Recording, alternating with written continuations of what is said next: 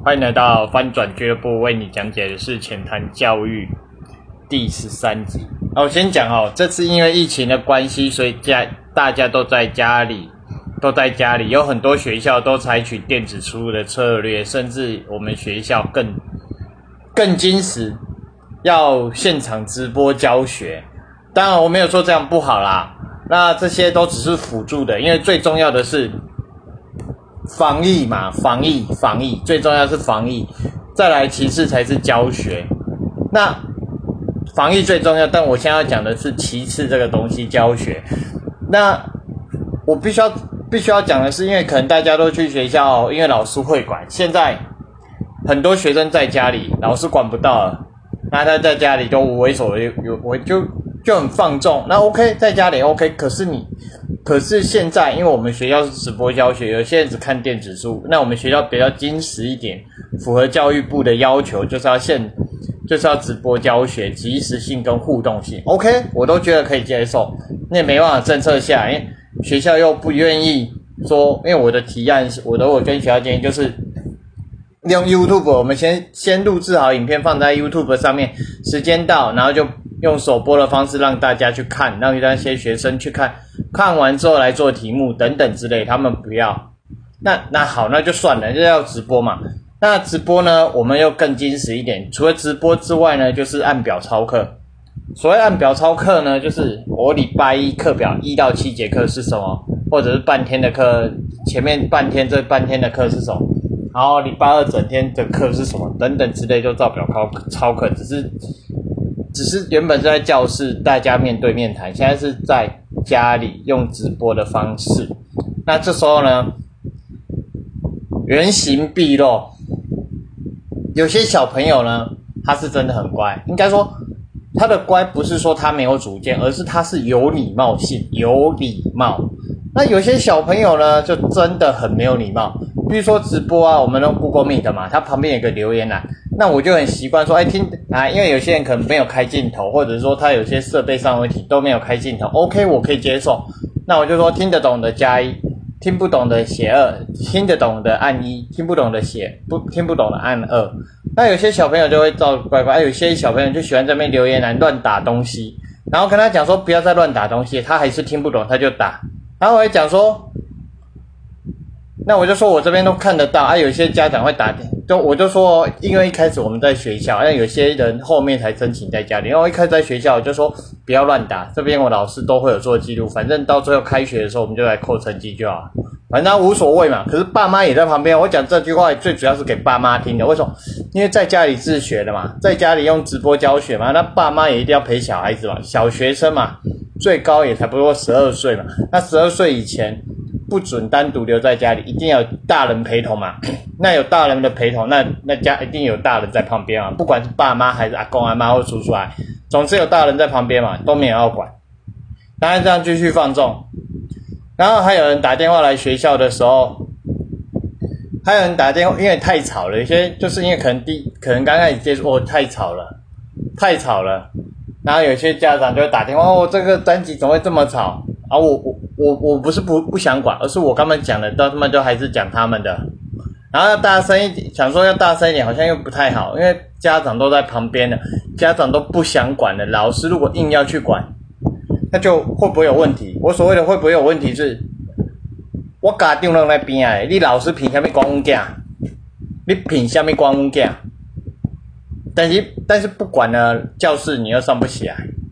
这就是矛盾的点。有些人可能啊，你要管一下，那很好。那家家长是有些家长，他就坐在旁边。老师如果这时候管，请问一下，那家长面子从哪里摆？而且你家长都不克制，在家里在家里在家里。虽然说这堂课是直播课，可是在家里，我们只能透过直播。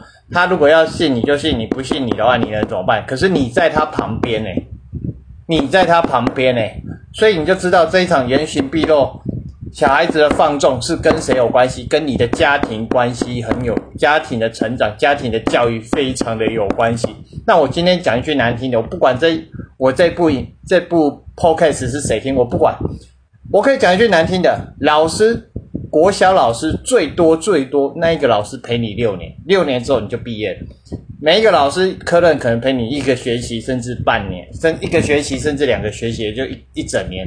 有的老师可能陪你两年。假设你是班级导师啊，一年级跟二年级嘛，三年级要转班换另外一个老师，三到四又是一个老师，五到六一个老师。可能有的老师陪你一整学年度，第二个学年度就没有，或者陪你一个学期而已。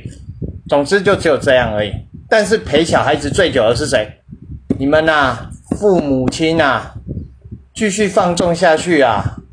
反正倒霉的会是你，我为什么敢讲呢？就我个人而言，我的教学不是看重那个成绩，我看重的是礼貌性，还有整体的度。因为有些人他可能真的成绩不是这么好，但他的态度很好，就礼貌性很好，那 OK 啊。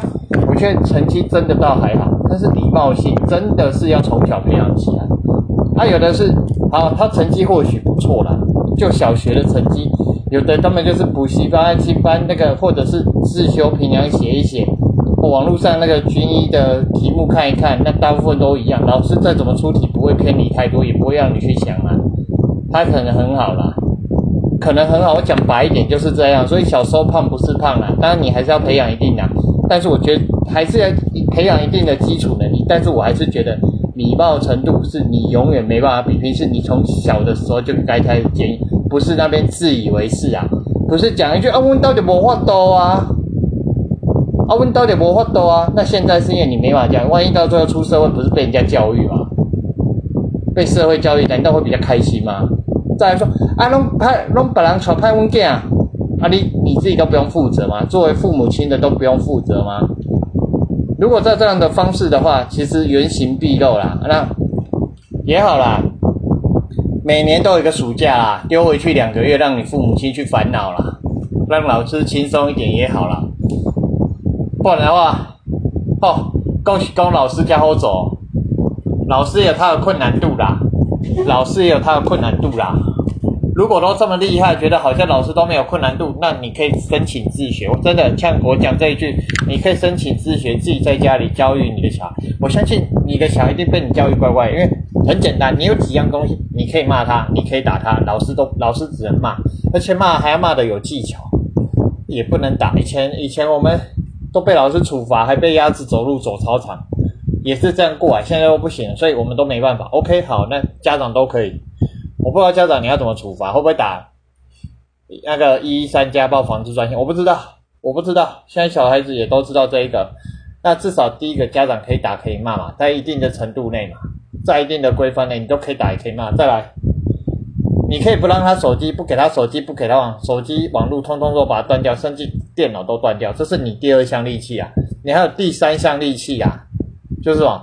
零用钱呐，零用钱呐，这是最大最大的利器啊。零用钱没有零用钱，他能买什么？